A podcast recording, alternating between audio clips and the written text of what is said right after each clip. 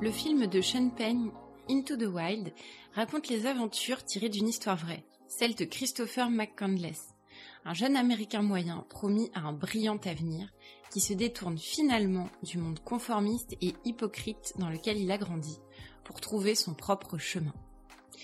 C'est ainsi qu'il parcourra les routes américaines allant jusqu'à vivre seul en Alaska. Pour trouver nos propres vérités, il s'avère parfois nécessaire de nous défaire des croyances et de l'éducation que l'on a reçue étant enfant. Erika a 41 ans. Depuis l'enfance, elle a toujours posé de nombreuses questions et voulu comprendre le pourquoi du comment. Un peu rebelle à l'adolescence, elle s'est souvent demandé si, au fond, il ne valait pas mieux être un bon humain plutôt qu'un bon pratiquant. Enfant, je détestais être enfant parce que j'étais pas libre.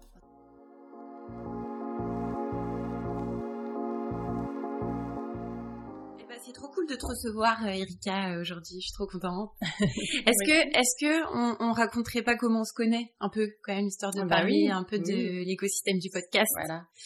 On s'est euh, rencontrés. Alors, je sais plus quel mois c'était d'ailleurs. C'était déjà l'été. C'était au mois de juin, peut-être. Ah, c'était en juin. en. C'était euh, pour une soirée qui s'appelait euh, Women and Podcast.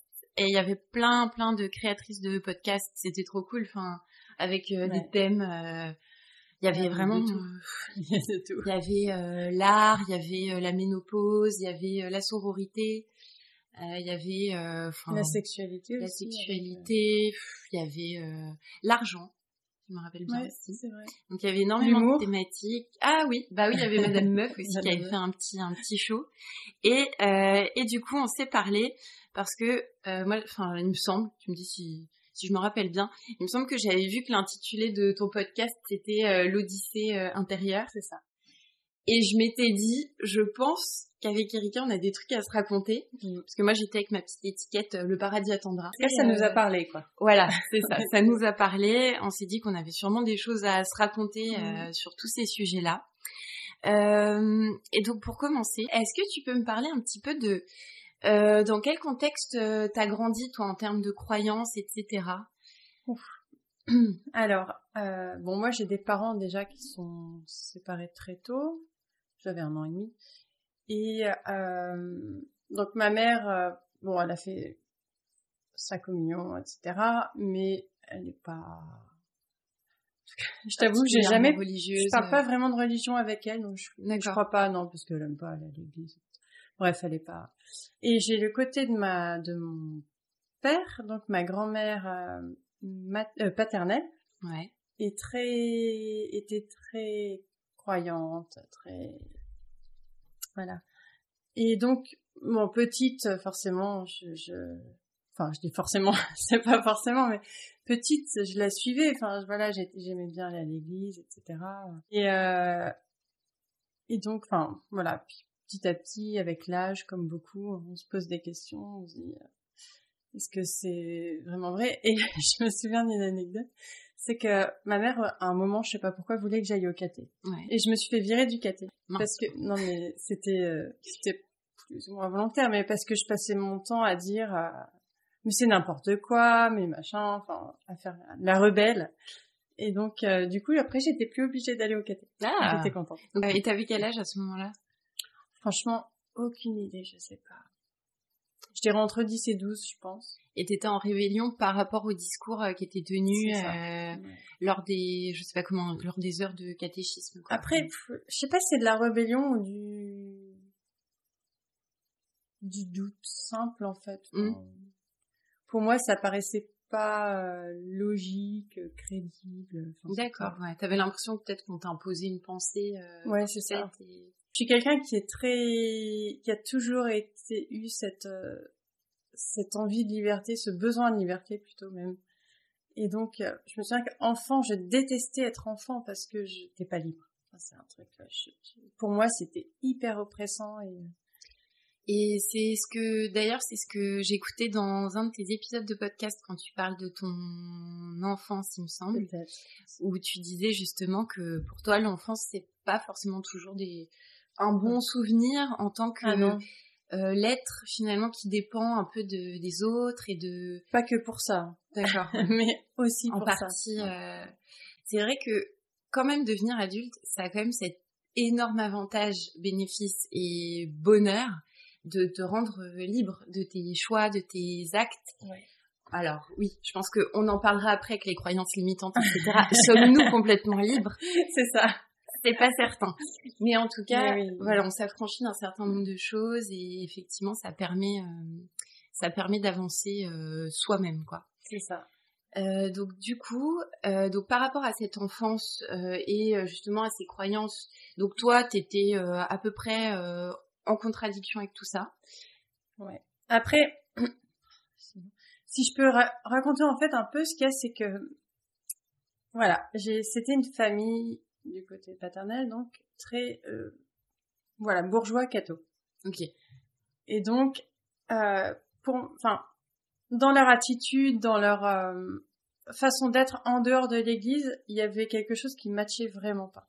Mm. Tu vois, parce qu'il y a le côté à l'église, on dit qu'on pardonne, qu'on est respectueux, qu'on est, enfin, voilà. Et en dehors de l'église, c'était tout l'inverse. Et je pense que c'est ça qui m'a, je, suis désolée pour le terme bourgeois catho, mais pour moi, c'est comme ça que je. En tout cas, moi, j'arrive bien à identifier à quel voilà, type mais de ça peut peut-être. profil tu fais référence, mais euh, ça peut peut-être, voilà. Il y a des gens qui seront peut-être choqués ou gênés par ce que je dis, mais c'est voilà, c'est des gens qui ont de l'argent qui vont à l'église et j'ai pas l'impression qu'ils aillent à l'église parce que euh, par vraiment par croyance, mais plus par euh, tradition quoi, posture, euh, tradition, je sais pas. Après, je dis pas que tous ceux qui ont de l'argent et qui vont à l'église, c'est bien. Non, non, mais, c'est vraiment les. Pour moi, c'est des gens très hypocrites par rapport à ça et euh, et en fait, voilà, ma grand-mère paternelle, j'ai une relation très compliquée avec elle parce que très vite, j'ai, voilà, c'était quelqu'un, je suis désolée, mais d'assez, euh, pas très franc, on va dire. Et, et moi qui suis quelqu'un de très nature, très direct, très, enfin, très franche, très, voilà, ça collait pas et je me mm. disais, qu'est-ce qu'elle, euh, enfin, c'est à quoi elle joue quoi tu vois ouais je comprenais pas le oui en fait euh, enfin alors je sais pas exactement si ça te parlera mais moi il me semble que alors je sais plus du tout où j'ai lu ça mais que être un sage c'est vraiment arriver à aligner en gros euh, mm. ses pensées euh, sa parole et ses actes. Bah, c'est ça. Et donc effectivement là dans ce que tu racontes, mm. ça semble pas du tout ah, aligné pas et, du tout ça, et pas crédible du coup en termes de discours quoi. C'est ça. Ok. Et donc partie de là, toi, alors, si on met à part justement cet aspect un peu euh, non aligné entre les, paroles, les actes, etc., est-ce que toi, dans ton enfance, tu as souvenir d'avoir cru dans quelque chose ou pas spécialement ou... bah Alors, oui, j'ai cru en Dieu euh, à, certaines périodes. Euh, puis j'ai plus cru, puis après je doutais, hein, j'étais agnostique. Mmh. Et enfin, ça a vraiment évolué, mais j'ai beaucoup j'ai eu beaucoup plus de, de périodes athées que de périodes croyantes. Parce que pour moi, en fait, il y a quelque chose qui qui colle pas ou qui peut s'expliquer autrement. Je veux dire, je Jésus, le personnage a probablement existé, ça j'ai aucun, j'ai pas de doute là-dessus. Enfin, autant qu'on peut. Mais euh, tu vois, par exemple, il y a des choses qui pourraient s'expliquer par des, j'en sais rien, soit c'était quelqu'un de très persuasif ou oui, un bon orateur, par exemple. Voilà, ou, euh, ou peut-être qu'il a juste fait un coma et qu'il s'est réveillé de son coma. Enfin, j'en sais rien, je veux pas. Voilà, moi, c'est des, ça me... en fait, c'est pas, ça me touche pas, ça me mm. parle pas. Mais par contre, j'ai évolué vers d'autres euh, croyances, on va dire, au fil de ma vie, au fil de mes expériences, de mes, de mes lectures. ouais. Et d'ailleurs, à quoi correspondaient les phases où tu croyais pas du tout? Est-ce que tu as fait une corrélation entre euh, des événements et moi j'ai remarqué un truc dans les parmi les personnes que j'interviewe à l'adolescence en fait euh, il y a énormément de gens qui ne croient plus ah bah en rien et et c'est vrai que euh, l'adolescence c'est quand même une période particulièrement charnière et difficile pour énormément de gens alors justement à l'adolescence j'ai eu une période très spiritisme satanique ah ouais, d'accord. Ça a été court, mais euh, tout ça ou vraiment. Euh... Euh, ouais, alors c'est difficile, c'est difficile à croire quand on me voit, mais euh, mais ouais, ouais, j'ai, ça va pas durer très longtemps, je pense. Mais c'était plus par rébellion, encore une fois. D'accord, ouais. c'était plus en opposition, en fait, à ce que, tu avais entendu. Ouais, ouais, clairement. Enfin, avec le recul, maintenant, oui. Ok. Et après, c'était toute l'époque aussi, tu sais, des films comme Dangereuse Alliance, etc. D'accord. mais ouais, c'était, euh, voilà, toute cette époque de films un peu euh, gothiques. Enfin, c'est pas gothique, c'est satanique, on va dire. D'accord. Ok, il y avait une tendance à ce moment-là un peu de. Ouais, tu sais, les sorcières. Euh, ouais, bah ça c'est vrai que moi je me souviens. les euh, sorcières, mauvaises sorcières, parce que maintenant je crois. Ah oui. Bonnes sorcières. moi je me rappelle de la série Charmed euh, ouais. que j'aimais bien. Alors c'était peut-être un peu avant ou au début de Charmed. Il y avait la série, je sais pas si tu te rappelles, The Crow, où hmm. c'était un homme, un homme corbeau il me ah, oui, oui. Enfin, je sais pas si c'était un homme corbeau d'ailleurs. Ah, mais c'est vrai que j'adorais. J'avais euh, oublié ça, mais euh, un univers un peu, un peu sombre comme ça. J'étais très là-dedans. Et du coup, Tim Burton aussi, cet univers-là un peu. Euh... moins. Bizarrement, je suis moins. Ouais. Ça dépend lesquels. Mais euh, c'est pas forcément. Mais après, c'était une époque. Enfin, voilà, j'avais. Je veux dire entre 14 et 16 peut-être. Oui, voilà. C'est à cet âge-là, les années, elles comptent double ou triple, je pense, mais. Euh... Oui, c'est ça. Alors après, j'ai eu, bon, après j'ai eu la, j'ai grandi, la vingtaine, j'ai fait la fête et tout, donc tout ça, c'était loin derrière. Derrière, les croyances. Enfin, c'était pas du tout mon sujet de préoccupation en fait. Et euh, après, je me suis mariée avec euh, avec quelqu'un qui était qui s'entendait très bien avec ma grand-mère. Ah tiens, étrange. oui. Enfin, c'était un peu le même, euh, le même, le même genre, enfin le même, voilà, la même chose. Sauf que je pense qu'il y avait peut-être plus de, enfin en tout cas chez ses parents, il y avait plus de sincérité par rapport à la religion. Là, et avec eux, justement, je me suis remis à la, à la religion catholique en tout cas. Et euh, et donc, je ne sais pas pourquoi j'ai fait ma communion, confirmation, je sais plus. Enfin, je, je sais plus les. Et t'avais quel âge du coup à ce moment-là? Ben, j'avais 24, 25 ans. D'accord, ouais, c'était vraiment un choix euh, concret euh, de ta part, quoi. Ouais, mais je pense que c'était plus pour. Euh... Je pense qu'au final, c'était plus pour être intégré dans leur famille. Trouver ta place. Ouais, qu'autre chose, ouais, parce que c'était une famille qui a rien à voir avec la mienne et qui était. Cas du côté de ma mère, et qui était, voilà, voilà, quand, quand je l'ai rencontré, j'ai enfin trouvé une famille, en fait. Je suis désolée si ma famille entend ça, mais c'est bah, une famille soudée, unie, et puis, euh, et, euh, et voilà, je pense que c'était plus un moyen de s'intégrer, même si, voilà, moi, j'aimais aller à l'église, ça me, je, je, préférais dormir clairement, mais voilà, il fallait y aller, sinon, sinon c'était mal vu, enfin voilà, je me souviens, un jour, j'avais, euh, j'avais des règles hyper douloureuses un dimanche j'ai dit je vais pas à l'église et tu vois j'ai senti que ça que ça passait pas quoi ah oui d'accord. Qu'il fallait euh, ah ouais, il fallait euh, faire une croix sur le fait de pouvoir se reposer tranquillement et de ok et de prendre son space je suis quand même restée chez moi mais euh, voilà. Bref. Et donc forcément quand j'ai divorcé même un peu avant déjà j'ai re-rébellion. Re-rébellion. ah oui, on alterne les phases voilà, rébellion. Et là maintenant, ben, je depuis voilà, donc ça fait 13 ou 14 ans qu'on a divorcé. Et euh, j'ai fait mon cheminement à moi maintenant, tu vois. D'accord. Et alors, je, voilà, j'estime pas que le bouddhisme, etc., c'est une croyance. Enfin, pour moi, c'est plus une philosophie. Mm-hmm. Mais euh, je me rapproche plus de ça et aussi de la, aussi du voilà de la, de la réincarnation enfin en tout cas mm. le fait qu'il y ait une âme quelque part et qui reste ça j'y crois et je pense que j'y ai toujours cru au fond d'accord mm. parce que quand je vois mes séances enfin quand je pense à mes séances de spiritisme, spiritisme etc au tout début il y a quand même c'est toujours cette idée de d'une âme et de de quelque chose qui reste et qui est un continuum voilà et qui est qui est plus que le corps en fait enfin qui est parce que enfin le, le corps, j'ai toujours, il faut accepter son corps dans le sens où le corps abrite ton âme. Tu vois, c'est un outil, c'est un, un véhicule, c'est quelque mhm. chose qui permet de, de, si t'es valide, de marcher, de bouger, de parler, de, et ça c'est une chance en fait. Ouais, c'est vrai. Et de ressentir aussi. De ressentir surtout, bah, surtout les émotions. Moi, je suis très. ouais. Voilà. Tu vas nous en parler après. Ouais.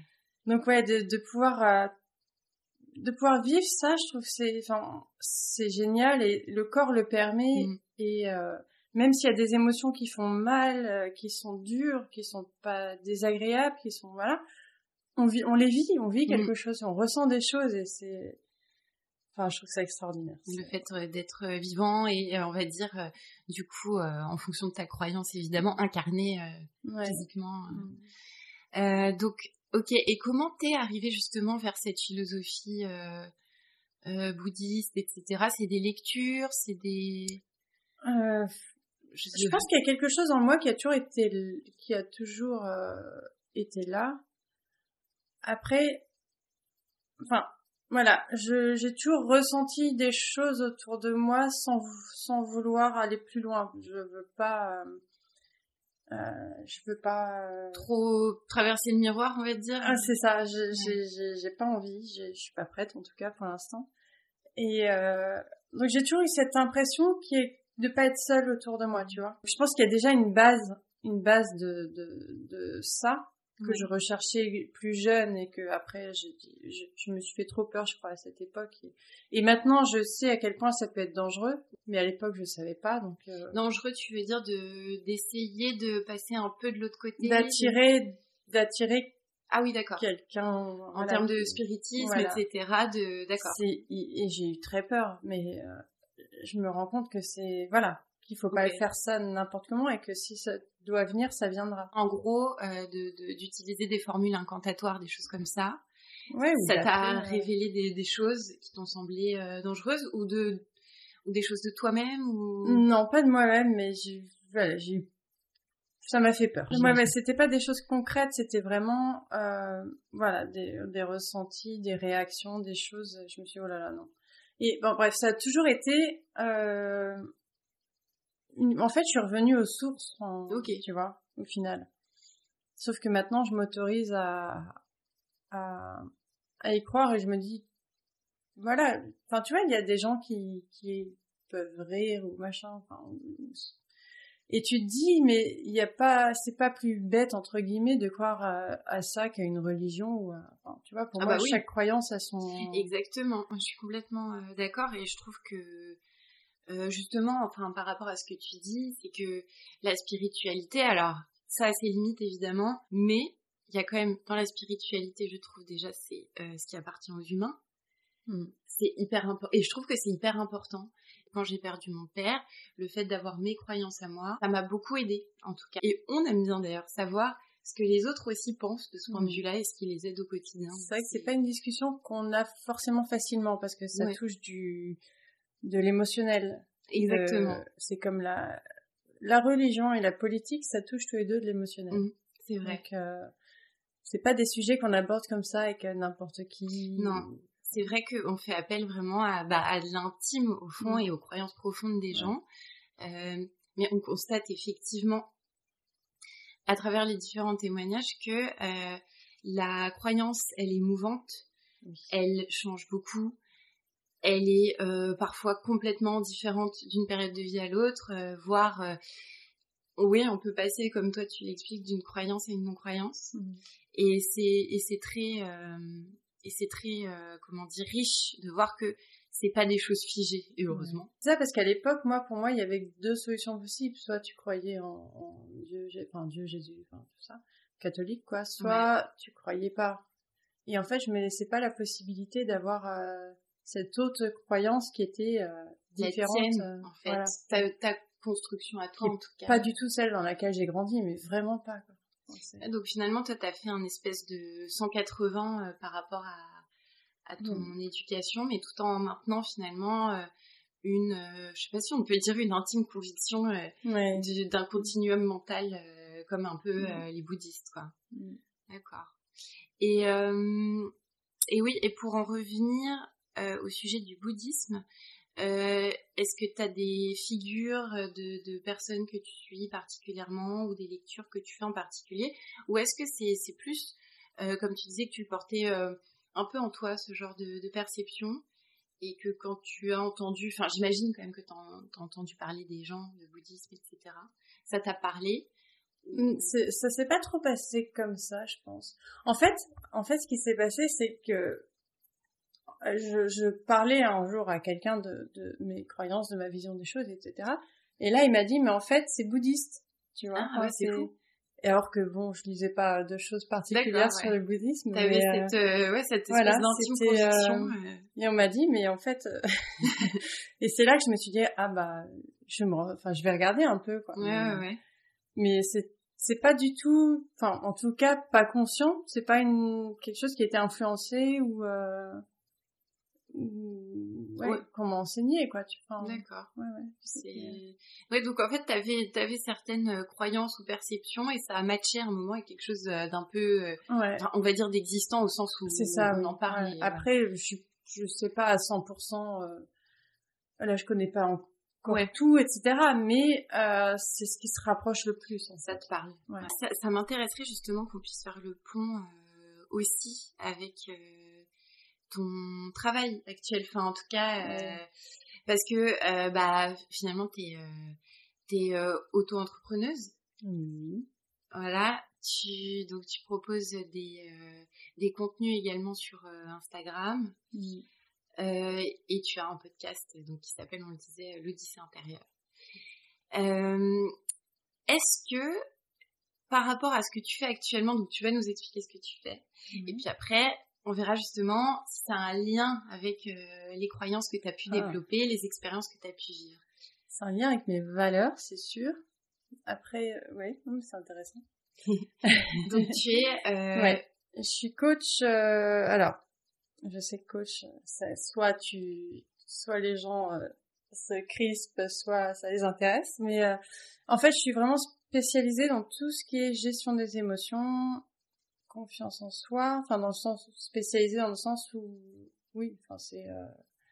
en fait je pense que la comment dire je pense que la... c'est la clé en fait du, du bien-être euh, et de pouvoir vivre sa vie parce que je trouve ça hyper frustrant de voir des gens qui ont un potentiel qui ont et qui passent à côté de leur vie parce que euh, bah parce qu'ils croient pas en eux ou parce qu'ils ont peur mm.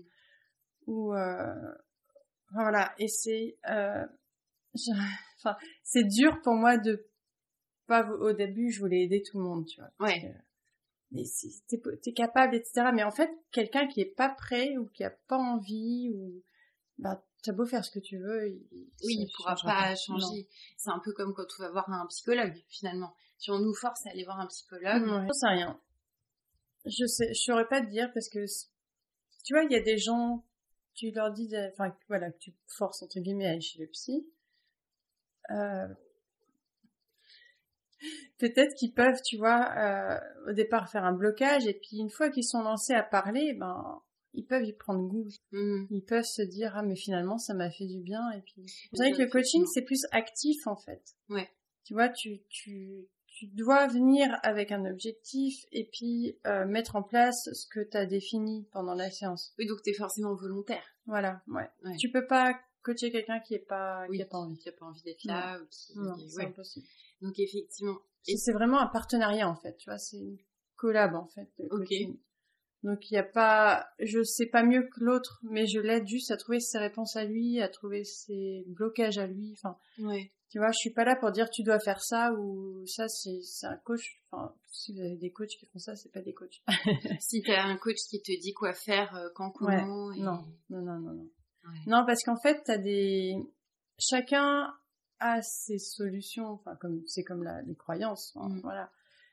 Enfin, les croyances euh, religieuses. Ouais, voilà, je parle spirituelles. Voilà. Mais euh, si tu vas voir quelqu'un, tu dis t'as ce problème-là, fais ça ça lui correspondra pas. Tu vois, moi, moi qui suis donc TDAH, tu me demandes de faire un, du journaling, de, du machin, du truc, enfin des choses qui me parlent pas. Ça marche super bien sur des gens, sur ça, sur d'autres. Mais moi, c'est impossible de faire un truc routinier. Tu peux nous réexpliquer ce que c'est TDAH C'est trouble de l'attention avec hyperactivité. Ok. Et du coup, voilà, il y a des problèmes de, de concentration, de focus. C'est des, ouais, des gens comme moi qui sont incapables d'avoir une routine. C'est pas possible. D'accord, ouais. Voilà. Et donc tout ce qui est euh, solution routinière, ça ne fonctionne pas chez moi. Ou ça va tenir une semaine, grand max, et encore, je sais bien. on avait acheté un, cahier de gratitude avec mes enfants, enfin l'année dernière au Nouvel An. Ça a duré une semaine. C'est bien déjà. Ouais, ouais. Oui, ok, euh, pour noter euh, cahier de gratitude, j'imagine c'est pour noter tous les jours ou, ou régulièrement tout ce pourquoi es, tu es reconnaissant, reconnaissant. Alors ce qu'on fait, c'est que du coup, à table, le soir, euh, en mangeant, on, on, raconte chacun trois choses qu'on a préférées dans la journée. Ah, c'est cool ça. Et du coup, ce qui est drôle, c'est que mes ados, parce que j'ai deux ados, ouais. ils, ont quel âge? 15 et 16. La petite Des vrais ados. ouais. Et ils soufflent, tu sais, au début, puis après ils sont super contents. Ouais. Tu vois, parce qu'ils ont pu parler, ils ont pu, même si au départ ils disent il y a rien de bien. Ouais. Et ben en fait, euh, si. Ils trouvent ça, choses... fait, euh, ça fait hyper euh, de bien de penser à des choses qui que pour lesquelles on est reconnaissant. Bah, on les voit pas en fait. Ouais. Si on si on les cherche pas, on les voit pas. Oui, c'est vrai. Euh, et du coup, on les rappelle un peu euh, aussi au cerveau et tout, euh, en mode, bah, la journée, il y a eu aussi des belles choses, il y a des trucs cool qui sont passés. Donc voilà, en fait, c'est ça, tu vois, un coach qui va dire écris sur ton cahier, machin, tous les jours, c'est pas un coach parce que si tu t'intéresses à la personne, tu vas savoir que elle, c'est pas quelque chose qui lui convient. Oui. Donc, moi, pour le coup, à l'oral, ça passe mieux, tu vois. Ouais. Et tu penses quoi Enfin là, j'en profite pour faire un petit crochet justement pour mettre un peu les limites euh, par rapport à la ligne éditoriale euh, du podcast. Tu penses quoi des, des coachs euh, qu'on voit un peu pulluler quand même sur YouTube, même sur LinkedIn, tout ça qui te qui te qui associe déjà développement personnel et développement de ta fortune et de ton business? et qui font des conférences devant euh, des fois 200, 300 personnes avec des espèces d'injonctions euh, assez. Euh, J'en vois un qui est qui est plus, il y a plus des milliers de personnes, enfin des dizaines de milliers. Je, je vais pas citer non, c'est pas le but de faire du, du bashing. Bah, moi, ça me met mal à l'aise, enfin dans le sens où je trouve que c'est le, la profession de base perd son essence en fait. J'ai l'impression que je, par rapport à ce que tu dis, en tout cas. Euh, Parce qu'au début, voilà, je, je le ou les suivais, voilà. Et en fait, je me suis vite rendu compte, enfin, je me sens pas à l'aise dans le sens où je sens pas de sincérité. Ouais. ce que je veux dire? Mmh. Un je sens pas authentique et, euh, enfin, tu peux faire un business en étant sincère. ouais, ouais, ouais. Mais dans, aussi bien dans l'attitude que dans les paroles, je trouve pas de sincérité, ça me gêne. Ouais. Ok. T'as l'impression que c'est, bah, c'est un peu quelque chose qui est euh, bah, à la fois très généraliste, parce que t'expliques mm. que le coaching, normalement, c'est quelque chose de personnalisé au maximum, qui convient pour chaque personne. Mm. Donc c'est vrai qu'à partir de là, on peut se poser la question justement de la conférence devant des milliers de personnes mm. et de donner des clés euh, qui sont. Après, tu peux, enfin, tu vois, dans mes publications Insta, oui, dans c'est vrai, podcast, je donne des clés, mais après, après, voilà, c'est chacun prend ce qui, ce dont il a besoin ou ce qui mm. lui parle, tu vois. Oui, donc c'est intéressant ce que tu dis, c'est que finalement, euh, on peut très bien même aller voir des, des, coachs qui font des conférences devant des milliers de personnes. Il faut euh, rien prendre pour argent comptant et toutes les solutions ne nous conviennent pas forcément. Ouais, il faut prendre ce qui nous, ce que ça nous apporte. Tu vois, par exemple, il y en a un que j'adore, mais il est américain, c'est Tony Robbins. D'accord. Lui, pour le coup, tu vois, je le en tout cas, je le sens moi dans mon ressenti. Voilà, par rapport à toi. Plus sincère, enfin plus voilà. C'est quelqu'un qui te. Voilà, ok, c'est quelqu'un qui gagne beaucoup d'argent, qui fait, qui va dans le monde entier. Enfin, sa place, je crois que c'est 5000 balles pour assister à son séminaire. Ouais. Mais euh, ça n'empêche que c'est le seul pour moi, qui, enfin le seul, non pas seul parce qu'il y, a, y en a d'autres, mais c'est celui qui me, qui me touche le plus, ouais. tu vois. Et ça t'a, ça t'a aidé, par exemple, de suivre euh, Tony Robbins et J'ai lu ses livres. Bah, ouais. Après, ses livres, c'est beaucoup de PNL. Et comme moi, je suis oui, c'est ton... praticienne de PNL, du coup, il faut toujours se mettre, enfin voilà, lire des choses pour euh, déjà pour pas oublier, puis pour se tenir à jour, pour, mm. pour voir d'autres façons de faire, voilà. Donc j'aime bien ces livres, ils sont pas faciles à lire, hein, clairement, pour quelqu'un qui est pas euh, expert, euh, enfin qui connaît, qui est pas formé, enfin qui connaît pas les, les bases au moins.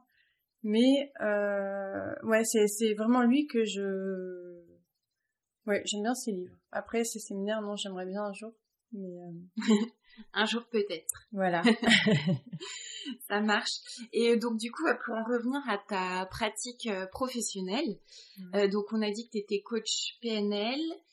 Euh, praticienne clean aussi. Le clean, c'est une, euh, une méthode voilà, de thérapie brève qui permet de se libérer très rapidement de des effets, enfin, je, je vais pas dire des traumas, des phobies, etc. C'est le cas, mais ça, ça te fait pas oublier. Oui. En fait, ça, ça te permet juste de voir la chose, enfin, voir l'événement. Imaginons que tu as un trauma, parce que je l'ai testé sur moi, donc je peux en parler. D'accord. t'as tu, tu revois euh, l'événement, mais comme s'il y avait une distance. Tu sais, tu n'as plus ah cet impact émotionnel. Euh... Oui, bah, c'est un peu ce que fait la PNL aussi, non, il me semble. C'est pas du tout. Eh ben, oui, bah, de toute façon, je, je, je, lis souvent les deux. Cette distanciation mm. vis-à-vis d'un événement euh, traumatique. Ouais, sauf que, le, en fait, le, le, le clean, ça permet vraiment de libérer l'empreinte émotionnelle qu'il y a dans ton corps qui fait que, voilà, quand tu as peur de quelque chose ou quand tu as, ou même la colère que tu ressens, eh ben ça te permet de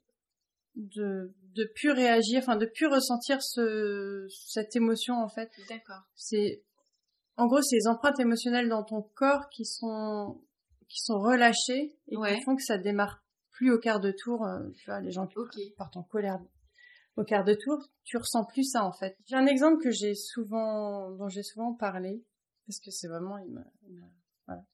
C'était une femme qui avait été euh, voilà, agressée par son ex-conjoint, enfin qui avait, voilà, qui, était en trauma suite à ça. Et euh, elle avait la mâchoire qui restait bloquée ouverte ou fermée pendant des heures. Ah ouais, horrible. Donc elle faisait kiné, etc. Forcément, ça changeait rien. Mais, enfin, je dis forcément, je expliquerai après pourquoi. Mais, et en gros, par exemple, euh, dès qu'elle entendait une sonnerie, que ce soit de téléphone ou de sa porte, enfin voilà, elle était en panique mais elle n'avait pas fait le lien avec sa mâchoire. D'accord. Elle disait juste je vois le kiné pour ça, voilà. Ouais. Et euh, et donc on a fait la séance de clean parce qu'en fait pour les traumas il faut pas aller direct au moment euh, traumatique. Euh, D'accord. Il faut vraiment, enfin il faut y aller petit à petit parce que tu, enfin petit à petit. En général deux, trois, quatre séances ça suffit. Bon, je, selon la profondeur du trauma, selon et bref. Et donc on a fait une euh, donc pendant la séance de clean en fait l'idée c'est vraiment tu parles de ton de la chose qui te fait peur ou qui te met en colère voilà et euh, on travaille sur tout ce qui est ressenti corporel. D'accord.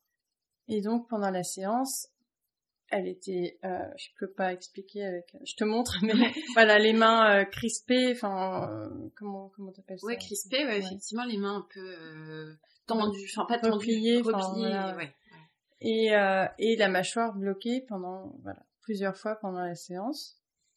Et donc on a fait la séance, il faut il faut répéter les choses pendant, enfin répéter cette cette phase de de d'observation des sensations, en fait, tu la répètes plusieurs fois. Ok.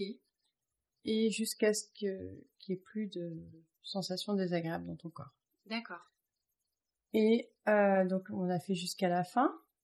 Et en fait, sa mâchoire, le blocage qui euh, qu'elle avait, et eh ben, c'est plus jamais reproduit. Ah oui, d'accord. Donc il faut aller presque au bout de l'émotion. Enfin, je sais pas comment on dit, du ressenti physique. Ouais, c'est ça. Euh, ok. Et donc ça permet de peut-être libérer certaines bah, choses. Parce que tu vois que la kiné depuis des mois. Ouais ouais, c'est fou.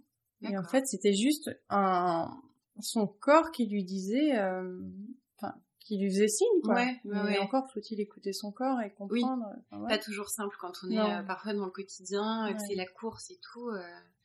Pareil, là récemment, quelqu'un, bon, c'était voilà, c'était autre chose, mais qui a qui, qui supportait pas d'avoir une mèche de cheveux sur sur elle et euh, elle se sentait très serrée dans ses vêtements s'il touchait sa peau en fait. D'accord, mais c'est quand même compliqué parce que du coup les vêtements. Et ça c'est pareil, je crois qu'on a fait une ou deux séances.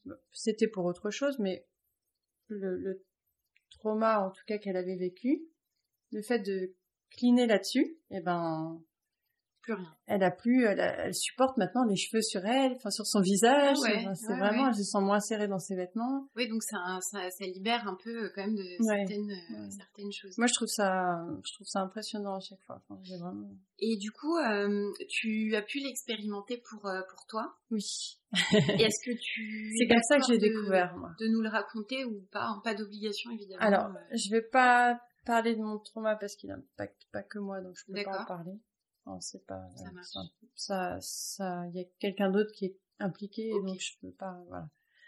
Euh, mais euh, mais oui, moi j'étais en j'étais en, en arrêt pour stress post-traumatique pendant un an et demi, deux ans. Ouais, c'est c'est beaucoup. Quand tu étais... euh, C'était l'époque où tu étais euh, développeuse Ouais. web? Ouais, Ok.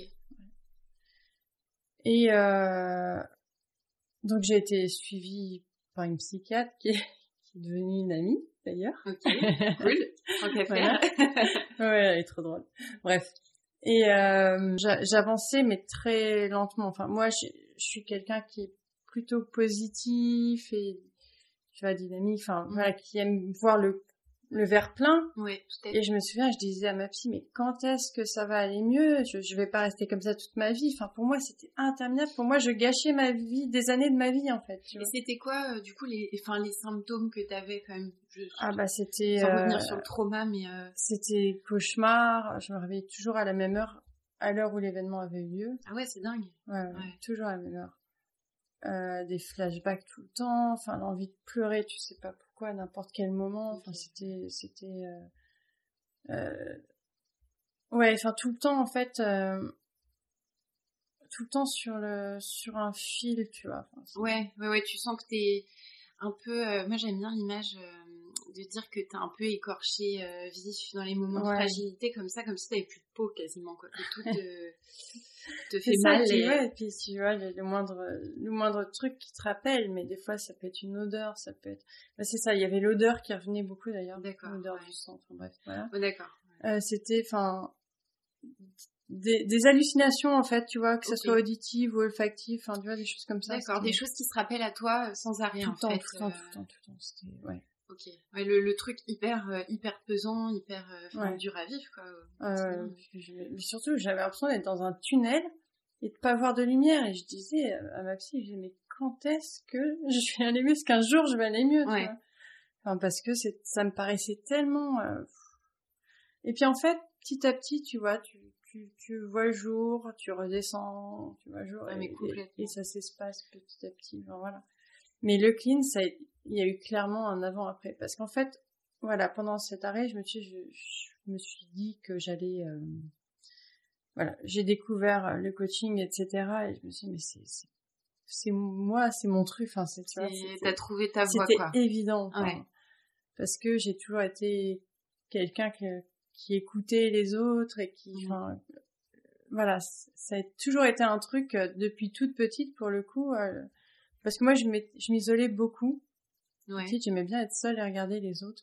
Enfin, j'aimais bien où je devais. je sais. T'observais. euh, Voilà. Et j'ai toujours eu des gens qui venaient me voir. Euh, ils me racontaient leur vie. Mais tout le temps, même encore maintenant, je suis dans une salle d'attente, on va venir me raconter. enfin, je suis sur un banc, c'est pareil, enfin, tout le temps. Et, enfin, bref, et je me dis, mais oui, mais c'est ça, en fait. hein. Ok. Ouais. Et, euh, et en fait, dans cette école, ils proposaient le clean. Et moi, j'étais pas encore du tout. euh, Enfin, j'avais encore les cauchemars, les flashbacks, etc. Enfin, c'était. Et euh, et la la la voilà, on m'a proposé de faire une une séance pour me montrer ce que c'était. D'accord. Et là, waouh. Du jour au lendemain, plus de cauchemars, plus de Ah, c'est fou. plus de flashbacks. J'étais mais waouh. Là, avec Ça cette séance euh, qui t'a été proposée? Alors j'en ai refait une après parce D'accord. que voilà, mais comme j'étais déjà bien avancée en fait dans le, enfin c'était pas tout frais, c'était pas ouais, dans la démarche, puisque Ouais. tu disais que tu voyais une, une psychiatre, Ouais. c'est ça? Donc, euh, effectivement, tu, tu Moi j'ai continué euh, après, mais euh, je pense qu'au final c'était plus, plus parce que j'avais envie de la voir que. mais euh, mais ouais ouais c'était, enfin il y a vraiment eu un avant après euh, de fou quoi, de folie. Enfin c'était, euh, D'accord, ouais. je me suis dit, waouh il faut que j'apprenne ça. Et c'était un peu la même expérience que ce que tu as décrit pour euh, la personne qui était venue te voir, c'est-à-dire euh, quelque chose de physique ouais. et euh, ouais. D'accord. Ah ouais, ouais, c'était... Même si, voilà, j'avais pas des trucs aussi, des symptômes aussi forts qu'elle physiquement. Mais déjà de, de pur, enfin ouais, la boule qui était là, enfin le, tous ces, ces trucs qui m'étouffaient, cette mmh. sensation d'étouffement en fait, mmh. que j'avais dans le corps, et ben, et après, j'ai continué pour ma phobie, parce que j'avais une phobie des araignées qui était... Je tombais dans les pommes parce que, en gros, je voyais une araignée, j'arrivais plus à respirer. Ah ouais. Même une petite araignée bah, une petite, je criais. D'accord. Enfin, petite, ça dépend. Ouais, ça dépend. relatif. mais même à partir de ça, ça devenait. C'est euh, vraiment de la phobie. Euh. Après, il y a des, il y a des grosses araignées. Enfin, c'est flippant. Ouais, ouais. Et, euh, mais de non, là s'évanouir, c'est vrai que c'est. Une pièce de, de, de à l'époque 5 francs. Enfin, On va dire 2 euros. Voilà. Ça commençait à être dur. Ouais. C'est très dur. D'accord. Quand je m'y replonge dans le, dans le, avant, oui, c'était dur. Et euh, bon, là, c'était une phobie très, très ancrée, mais bon, qui cachait, je pense, autre chose aussi. Mais voilà, il a fallu plutôt trois, quatre séances parce que bon, je l'ai fait pendant mon apprentissage de clean. En fait, le clean, il faut faire 50 séances D'accord. Pour avoir le, pour ensuite passer ah, avec la directrice pour euh, l'entretien pour moi. Euh, D'accord. Donc je l'ai fait avec des élèves qui apprenaient. Donc et comme toute thérapie, tout dépend sur qui tu tombes. Évidemment. Voilà. Donc euh, je pense que avec certains, ça aurait été plus rapide, surtout avec le dernier. Mais bon. Et euh, et là c'est pareil. Maintenant, je suis capable de en fait, j'aime pas être surprise. Si je suis surprise, c'est la panique. Mais si je suis pas, enfin, la panique. Encore oui, oui, mais je comprends, ouais. Mais si je suis pas surprise, je peux voir une araignée, une énorme araignée passer à côté de moi, ça va, quoi, tu vois. D'accord, ouais. Si tu t'y attends, en tout cas. Voilà, ouais. Ça reste tolérable ouais. Ah, ouais, largement. Ah, c'est intéressant euh, ce que ce que tu racontes là-dessus. Euh, du coup, moi, je voulais savoir, euh, par rapport à tes croyances actuelles, justement. Comment tu... Est-ce que ça infuse dans ton travail? Ouais, c'est une très bonne question parce que justement, en fait, je ne sais pas pourquoi. Mmh. Je différencie énormément les deux. En fait, j'ai pas envie euh, d'amener du spirituel dans mes coachings. Il y a peut-être des gens qui ont besoin aussi de choses très pragmatiques. C'est ça, mais il y en a. Enfin, j'ai envie de dire, si on suit la la la, la mouvance qu'il y a, je devrais le faire parce que euh, on entend beaucoup de gens qui associent les deux, c'est vrai. ça. Mais pour moi, c'est pas pareil. Enfin, je vois pas. En fait, j'ai, je me suis déjà posé la question, hein, parce que ça fait partie de moi quand même. Mais justement, je me dis, ça fait partie de moi, pas de. Ouais, tu vois. pas de. Enfin, pas de la personne que t'as en face. Euh. Et donc du coup, euh, après, si la personne, voilà, moi j'ai des, j'ai des de toute religion dans mes clients. Euh, justement, je veux rester neutre par rapport à ça et pas voilà, pas mélanger tout. Ouais. Enfin, tu vois, parce que. Ouais, ouais, je trouve ça. Enfin, alors, c'est, c'est vraiment mon avis à moi. je trouve ça assez sain au sens où effectivement, on a beaucoup de choses qui émergent en ce moment de, bah, à la fois de développement personnel, de, pratiques euh, qui peuvent aider, euh, et aussi de spiritualité où chacun, voilà. Et c'est peut-être intéressant euh, en tant que professionnel de de rester neutre. De rester neutre ou alors de proposer des choses mais aux personnes qui sont déjà sensibles à certaines. Euh, ouais. Enfin, j'en sais mais Pour moi, ça relève de l'intime. Ça relève de l'intime. Enfin, l'intime, tu vois, du, du, du personnel et. Euh... Ouais, mais parce que du coup, quand on parle de croyances euh, limitantes, notamment, euh, alors on est sur une autre forme de croyance, on n'est pas sur de la croyance spirituelle. Encore que, est-ce que ce serait possible qu'une croyance spirituelle nous amène à avoir des croyances ah limitantes? oui, je Possiblement, bah, dans le cadre, par ah bah exemple, d'une secte ou quelque chose comme ça. Je pense que ça peut arriver. Même, j'ai envie de dire, euh, je peux pas faire ça parce que c'est un péché ou c'est mal vu. Ouais, c'est vrai, t'as raison. Tu vois? Non, mais complètement. Hein. ouais, complètement. Et donc, du coup, tu peux quand même travailler avec euh, une personne qui vient te voir sur une partie de euh, en tout cas, je sais que tu en parles dans ton podcast et euh, je pense aussi dans tes contenus euh, sur Insta, des croyances limitantes et de ce qui nous empêche potentiellement d'être pleinement nous-mêmes et de voilà de s'accepter. Euh, mais quand tu travailles sur les croyances limitantes d'un, alors je sais pas comment tu dis d'ailleurs d'un client, patient. Euh... Bah, je préfère dire client parce que, enfin, même si quelquefois j'utilise le mot coacher, ah, mais pour moi, coacher c'est, enfin, c'est le mettre un peu. Euh, il y a un, un, ça induit quelque chose de supérieur, inférieur, Ouais, enfin d'au-dessus, en dessous. Ouais. Et donc j'ai- j'aime pas trop l'utiliser. Je Mm. l'utilise quelquefois pour pas répéter plusieurs fois le même mot ou quoi, Ouais. mais euh, mais ouais, c'est plutôt Client, client. ok. Donc, quand tu aides un client vis-à-vis de ses croyances, euh, par exemple, limitantes, etc., tu rentres quand même, peut-être même malgré toi, mais dans une certaine intimité de la personne. Ah oui, bah oui, oui.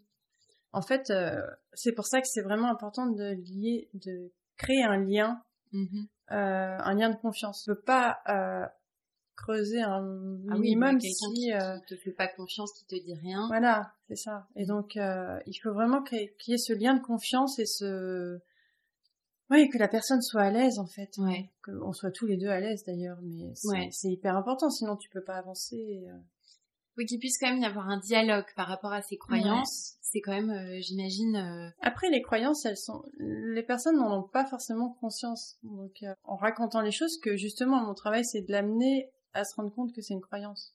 oui, ou qu'il y a un point bloquant dans telle Ouais. perception des choses et que euh, ça. ça, l'empêche euh, d'avancer. euh, Ouais. Ok, très Je vais pas lui dire, oh, ça, c'est une croyance, machin, tu vois, ça va être plutôt, ah oui, qu'est-ce qui te fait croire ça? Est-ce que t'as, t'as des exemples inverses? Tu vois, des choses. Après, ça dépend de la relation qu'on a avec. Si, voilà, si on est plus proche, je veux dire. Je peux dire que c'est une croyance, mais Bien tu sûr. vois. ouais. Et du coup, les, les gens qui viennent te voir, en général, c'est quoi la problématique euh, un peu généraliste euh, J'ai pas de problème. Il n'y a pas de... Ouais, chacun a des choses Ah, euh, chacun très est variées. vraiment très différent et il n'y a pas de. Enfin, tu vois, ça peut très bien être quelqu'un là qui, que j'ai euh, j'ai récemment qui, qui est dans le cadre de création de son entreprise et euh, voilà qui, qui travaille avec quelqu'un mais qui est pas qui est qui est pas sûr d'être euh, Ah, Avec la bonne personne. la bonne personne. Enfin voilà, on travaille un peu tout ça aussi bien c'est justement pour le coup ses croyances euh, qui l'empêchent de, de de progresser. Enfin Ouais. sa peur de la réussite. Ouais. quelque chose.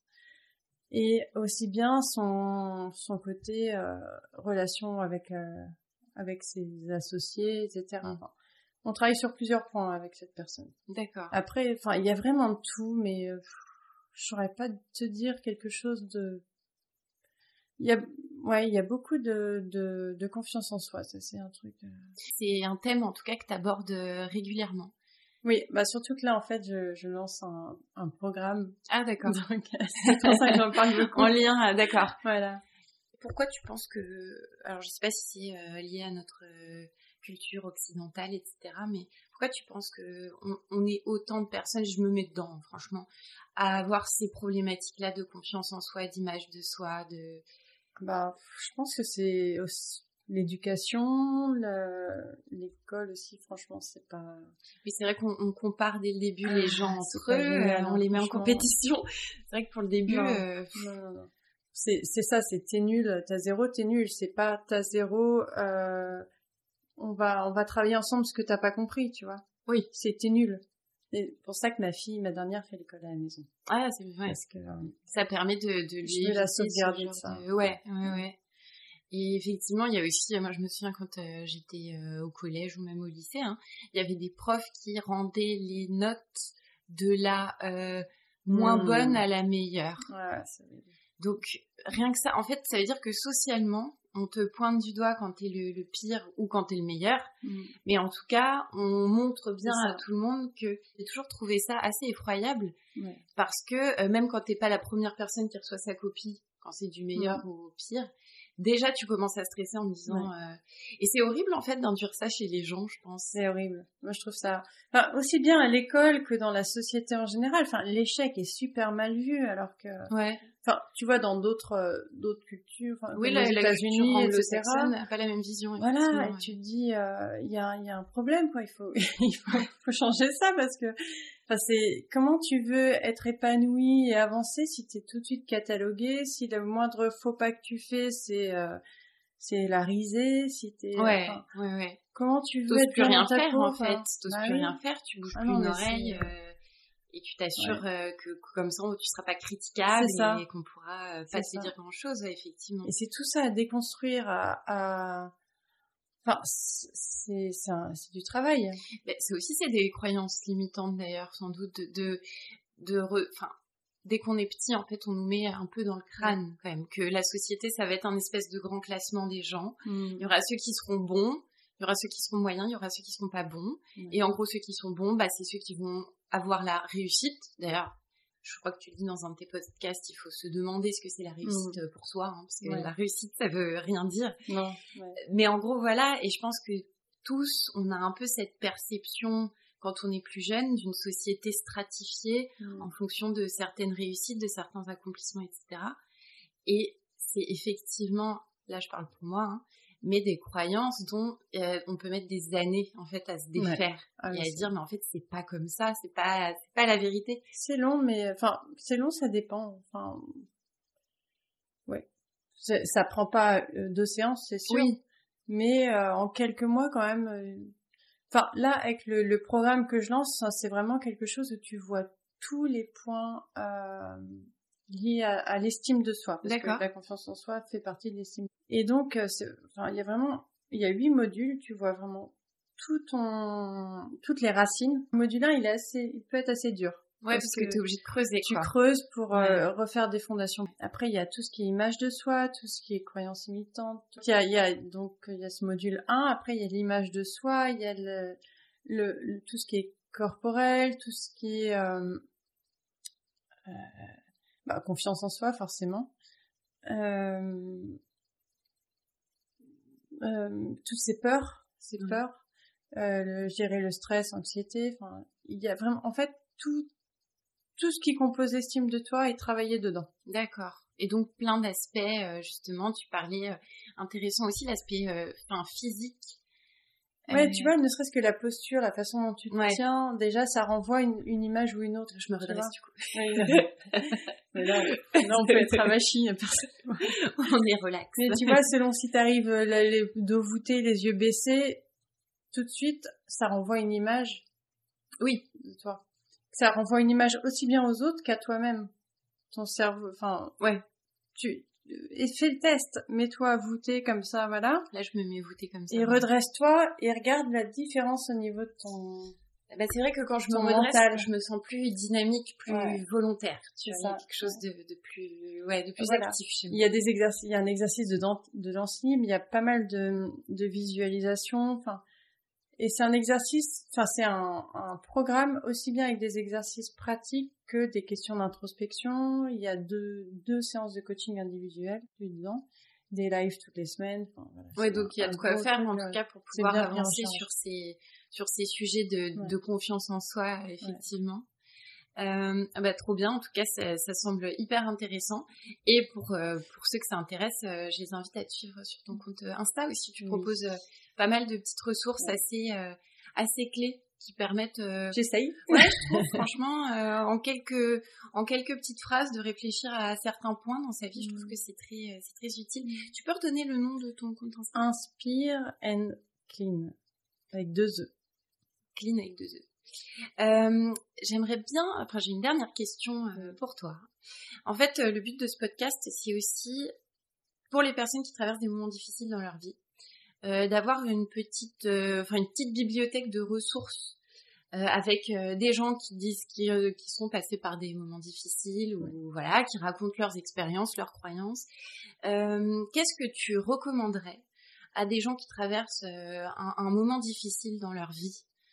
Euh, alors tu peux tu peux mentionner une ressource, euh, j'en sais rien moi, une lecture. Tu peux mentionner euh, une activité. Tu peux mentionner, euh, j'en sais rien, hein, même d'aller faire un voyage, euh, d'aller euh, méditer, enfin tout ce que tu veux. Qu'est-ce qui te Alors tu vas rire, mais ça dépend de la personne. ça dépend de la personne. Il y a des personnes, voilà, qui aiment voyager. Si vous aimez voyager, oui, clairement, euh, c'est. euh, euh, Enfin, je vois beaucoup de, par exemple, après une séparation, de personnes qui vont. Oui, par exemple, après une séparation, tu partir seul, c'est. Enfin, d'une manière générale, partir seul, c'est euh, c'est challengeant parce que. euh, challengeant, ouais. Se retrouver seul Puis, face à euh, soi-même, euh, Voilà, c'est ça. Puis tu, apprendre à se connaître. apprendre à se connaître, apprendre à, à se débrouiller, enfin voilà, il y a plein de choses.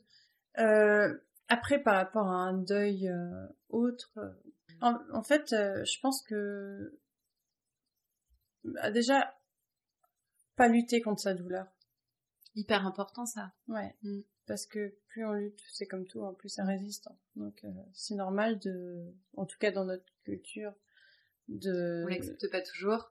Ouais. Quelqu'un qui est euh, malheureux, quelqu'un qui... Non, non, non, mais dans le sens, euh, c'est normal de souffrir d'une perte de quelqu'un. Ah oui, Ce que je veux dire, c'est que par exemple, euh, en- dans certains pays d'Asie, ça va plutôt être une, enfin, ils vont plutôt fêter ça, enfin, dans le Mm. sens, euh, parce que c'est justement le passage de l'âme. Oui, ailleurs Voilà. et... Donc, ouais. euh, chez nous, c'est, c'est douloureux. c'est douloureux et c'est pas forcément accepté euh, au sein de la société. Non, même si j'ai envie de dire, pour un deuil, c'est plus accepté. le deuil est plus Euh, acceptable. Regarde, regarde la maman de Naël. Donc, Euh, le jeune homme qui est euh, décédé euh, suite à une intervention de police à Nanterre en juin dernier. Ouais. Elle a, il y a eu des émeutes et elle était, euh, elle se battait, enfin elle était là, euh, pour elle manifestait, voilà. Et euh, les gens ont dit, l'ont jugée quand même parce qu'elle n'était pas en train de pleurer euh, dans son coin. euh. Ah oui, t'as raison. Ouais, ouais. Donc en fait, Oui, c'est en fait, c'est jamais comme il faut de c'est jamais façon. comme il Ça, faut. Enfin, Ouais, chacun doit vivre son deuil à sa manière. Oui.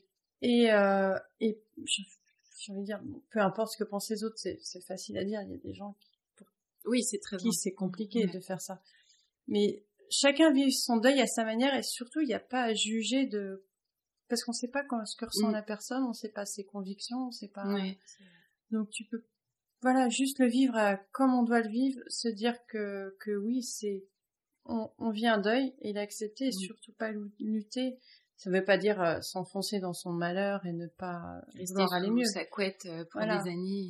Mais c'est juste se dire que que ça passera, que ça s'atténuera en tout cas Mm. petit à petit, que c'est comme le, le- comme je disais tout à l'heure pour le trauma, c'est que il y a des périodes où ça ira mieux pendant une semaine, puis après ça ira mieux pendant deux semaines, et puis Ouais, c'est exactement. euh, c'est pour ça d'ailleurs quand tu parlais du trauma et tu disais tu vois un peu la lumière et puis tu Ouais. retombes.